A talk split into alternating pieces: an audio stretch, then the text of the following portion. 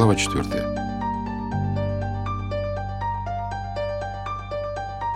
Подчиненный пред лицом начальствующим должен иметь вид лихой и придурковатый, дабы не смущать оное разумением своим. Петр Первый. Сегодня я продвинутый пассажир воздушного транспорта, заранее выключаю телефон, своевременно пристегиваюсь и отстегиваюсь, сходу нахожу свободное такси, с опозданием в две минуты вбегаю в вестибюль, бросаюсь к лифтам и, обнаружив, что обе кабины на верхних этажах, не сбавляя темпа, кидаюсь к лестнице, взлетаю на второй этаж и перехожу на шаг, выравнивая дыхание. Ариэль в коридоре разговаривает с Кимберли. Поздоровавшись, задерживаю на нем вопросительный взгляд, комментариев не последовало. Великолепно. Я отмечаю, что начал мысленно употреблять любимое словечко моего шефа. «Как успехи?» — в комнату заглядывает Ариэль. «Все хорошо. В котором часу ты прибыл?» «В 11.05». 11.05 и 11.00 — две совершенно разные временные точки. Ты, как ученый, должен это понимать.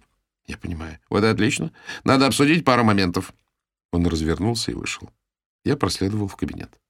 Я поразмыслил над вчерашней гипотезой, и очень может быть, что ты действительно прав. Необходимо в этом удостовериться.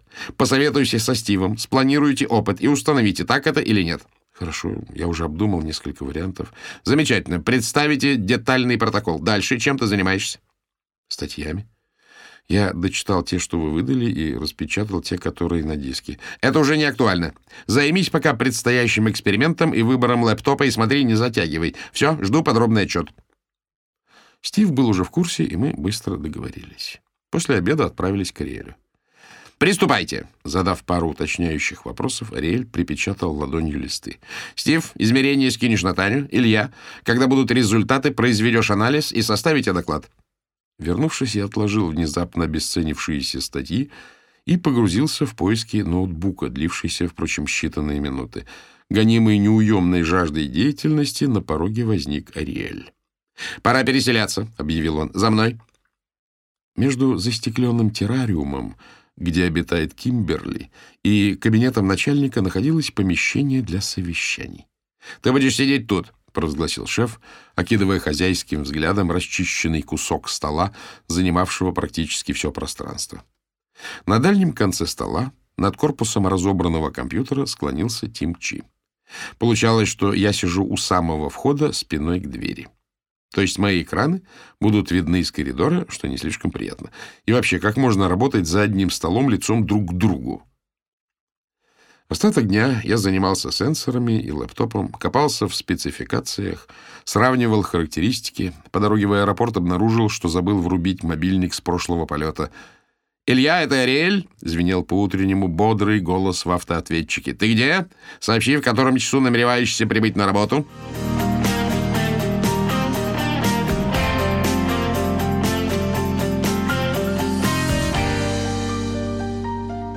Солнечное утро, в небе не облачко, на дорогах мало машин, я быстро добираюсь до аэропорта.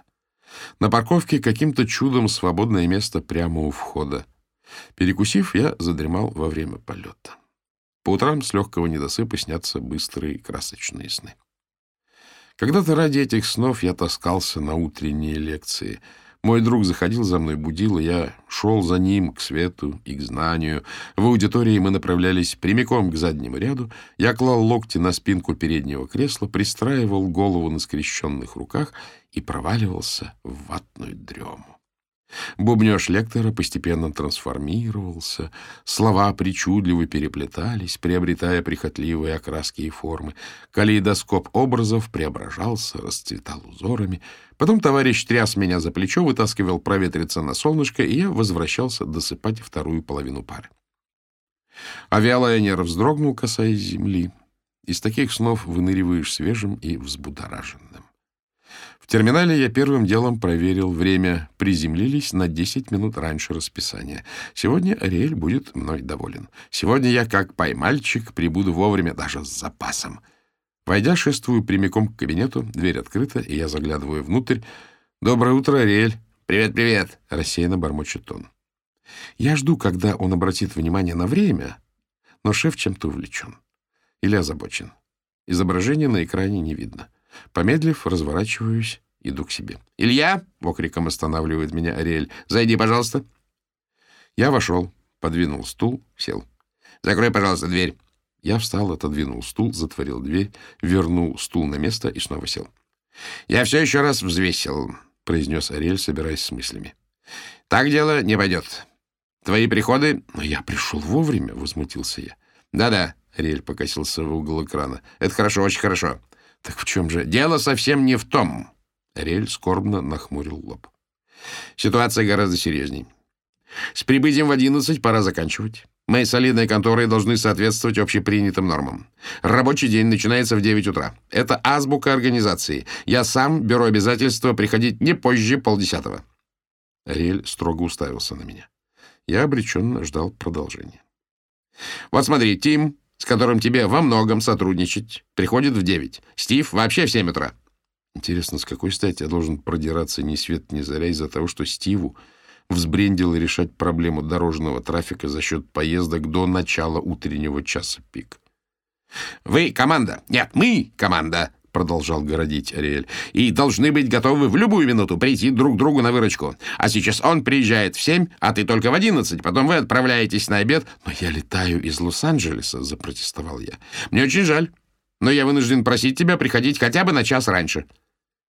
Я помедлил и обреченно кивнул. Великолепно. Люблю решать вопросы ясно и четко. В нашей компании у каждого есть возможность свободно распределять свое время. В принципе, нет никаких надуманных ограничений. Каждый должен чувствовать себя как дома. Кстати, как это укладывается в расписание рейсов? Они раз в час. Вяло промямлил я. Превосходно. Десять утра, начиная с завтрашнего дня. И смотри, не опаздывай. Завтра... Завтра я работаю дома. Ах, да, точно. Значит, с понедельника. Я встал, отодвинул стул и открыл дверь. «А, вот еще. Почему ты оставил лэптоп в офисе?» ну, «Потому что... потому что пока он мне нафиг не нужен». Все больше раздражаясь, мысленно закончил я. И вообще, лучше бы сейчас оставить меня в покое. «Нет, лэптоп должен быть с тобой всегда. Всегда. Лэптоп — это...» Он вперился в потолок, но, не найдя достаточно сильного эпитета, попробовал подойти к задаче под другим углом. «А если дома придет важная мысль? Как тогда?» Я, конечно, не настаиваю, чтобы, возвращаясь, ты каждый вечер садился за компьютер, но лэптоп должен быть постоянно под рукой. Наука и техника круглые сутки. Отходить от рабочего станка категорически запрещается. Снимать корпоративные оковы тоже. Ведь сегодня ты в любом случае его не оставишь. Ариэль нацелился на меня с притворной подозрительностью. «Нет, конечно». Я едва сдержался. «Мне же на нем работать». Ухмыльнувшись собственной плоской шутке, шеф приосанился. «Великолепно. Кстати, составь план работы на завтра». Он взглянул на мою вытянувшуюся физиономию. «Ничего грандиозного. Черкни пару строк на почту. Хочу знать, чем ты занимаешься». «Окей».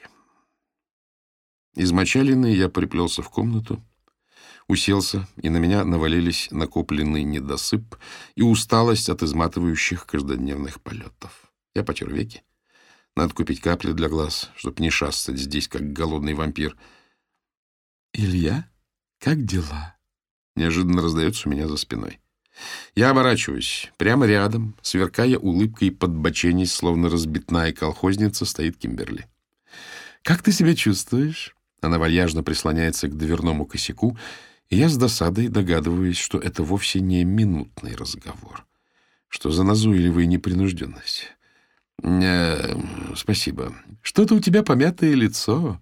Она вместе со всеми своими формами наклоняется надо мной и пристально присматривается. Формы оказываются на уровне моих глаз. Знаешь, ты выглядишь как-то не очень. Ты хорошо спишь? Она что, совсем офонарила? Понимаю, понимаю. Бурная молодежная жизнь. Night fever. Верно? Продолжает она, фамильярно подмигивая. Night fever. Ночная лихорадка. Выражение «night fever» я всегда ненавидел. А тут еще это бесцеремонная административный директор, ее выпирающие из декольте сиськи, и тесно встать, не уперевшись в них, никак невозможно, а где-то сзади и справа курочит компьютер Тим Чи — ну, послушайте, Кимберли, можешь называть меня Ким? Промурлыкала офис-менеджер. Благодарю. Так вот, Кимберли, меня не интересуют дискотеки и наркотические препараты. Я увлекаюсь древнегреческой философией и творчеством Достоевского. О, Достоевский! Она округляет губы на всех этих «о», будто все они ударные. Как интересно! Я в юности читала «Преступление и наказание». На ум приходят адаптированные издания карманного формата страниц эдак на 20. Но то, как легко она сметает мои фортификационные укрепления, окончательно выводит меня из равновесия, и в каком-то помутнении рассудка я произношу следующую фразу. «А вы помните, что студент сделал со старушкой?» «О, да, это ужасно!» Как ни в чем не бывало, отвечает Кимберли, со всеми сопутствующими буквам «О» гримасами. Приблизительно в таком духе продолжается терзание моей бедной и без того расшатанной всевозможными излишествами психики. Минут через пятнадцать, решив, что для первого раза вполне достаточно, Кимберли удаляется, удовлетворенный произведенным впечатлением.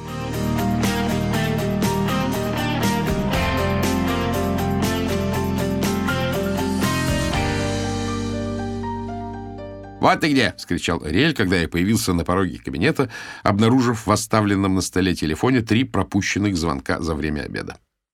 Он рванул в комнату, набросился на Тима и потребовал немедленно ознакомить меня с программным кодом. «Отправная точка — Acquisition модуль, ответственный за сбор исходных данных», — начал Тим Чи, дождавшись, пока шеф угомонится, уйдет даст нам заняться делом. «Acquisition включает в себя...» Он углубился в описание скрупулезные и обстоятельные, как и его код. Следующие модули — обработка и анализ. Это уже интересней. Основным аспектом моей деятельности будет создание алгоритма, способного синтезировать из многомиллионных скоплений чисел сжатый и удобоваримый результат, одного взгляда на который достаточно для установления диагноза. Насколько мне удалось понять из рассказов и недомолова Кориэля, подходит к середине второй год существования компании. Первоначальный бюджет практически съеден, и нужно продемонстрировать хоть какие-нибудь успехи, чтобы получить новые инвестиции. Проблема в том, что в сфере биомедицины для создания опытного образца требуется года 3-4, а уж никак не полтора. И потому необходимо во что бы ни стало срочно слепить, если не сам прототип, то некое его подобие. Под вечер заглянул Харви и позвал подписать договор. С понедельника мы не пересекались, и я почти забыл о существовании директора. Оказалось, он занимает тот же прозрачный кабинет, где ютится Кимберли, уходящая раньше остальных. Неясно, как им удается работать вдвоем в таком тесном помещении. Покончив с документами, я вернулся к себе и вспомнил про план. Что бы такое написать? И вообще, как это понимать? Опасается, что без его надзора я стану валять дурака? Или просто преувеличенная тяга к порядку? Но Ариэль же как-то обходится без этих планов, когда я в офисе. Хотя нет. Тут он чуть что врывается и требует устный отчет. Я встряхнулся, решительно открыл электронную почту и настучал. План работы на 15.05.2015. Затем сходу вывел. Первое. Чтение научных статей. Ах, да. Он же их отменил. Я стер чтение статей. Помедлил, осмотрелся. Чем же действительно я тут занимаюсь? Первое. Выбор лэптопа. Сопоставление характеристик. Второе. Ознакомление с кодом. Третье. Анализ данных. Вроде все. Нажал «Сенд», захлопнул ноутбук, закрыл офис, спустился и поймал такси. Сегодня я наконец-то высплюсь.